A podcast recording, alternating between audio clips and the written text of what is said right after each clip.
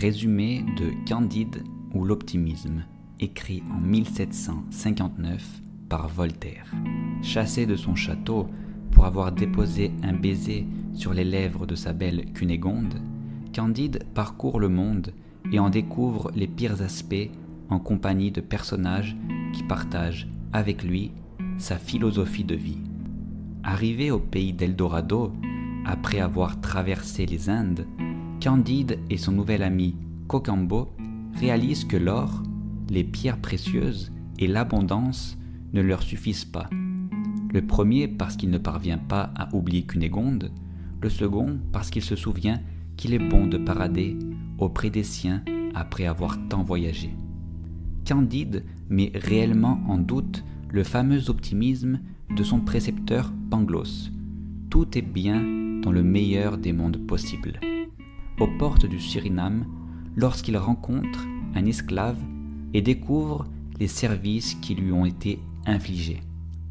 Martin, un vieux savant qui ne s'étonne plus de rien, le laisse également dubitatif car, après tout, Martin n'a pas de Cunégonde à retrouver et n'a donc plus rien à espérer. Martin peut être qualifié de pessimiste, peut-être de réaliste au vu des événements traversés par les personnages. Pour Martin, tout n'est qu'illusion et calamité, et il y a peu de vertu et de bonheur sur Terre. Loin de s'émerveiller devant les modèles sociaux, politiques et les progrès techniques de l'époque, les personnages réalisent au cours du récit que les inégalités sont grandissantes. Dans cet ouvrage, l'Europe est horrible. Paris est un condensé de canailles, de maladies et de pauvreté les institutions officielles, clergé, parlement, prison, s'affrontent et se font concurrence avec hypocrisie en prétextant la recherche du bien commun.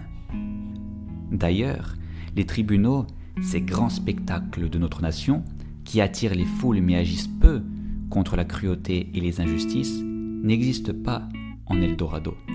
La visite chez le sénateur Pococurante dont on dit qu'il n'a jamais eu de chagrin, n'aide pas plus Candide dans sa quête de vérité. Puisque cet homme n'est pas le plus heureux de tous, il est seulement dégoûté de tout ce qu'il possède.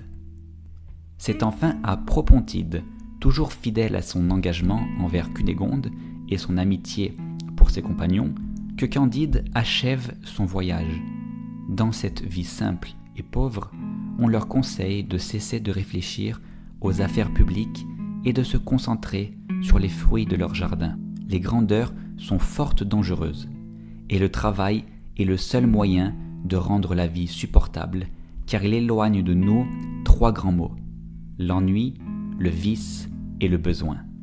Pangloss enseignera sa doctrine jusqu'à la dernière page, en démontrant à Candide que le moment présent et agréable qui les réunit à la fin du roman n'aurait pas pu avoir lieu s'ils n'avaient pas tous traversé d'atroces épreuves.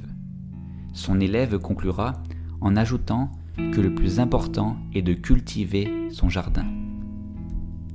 Candide ou l'optimisme est un conte philosophique de Voltaire. Paru en 1759, il a été réédité 20 fois du vivant de l'auteur, ce qui en fait un des plus grands succès littéraires français.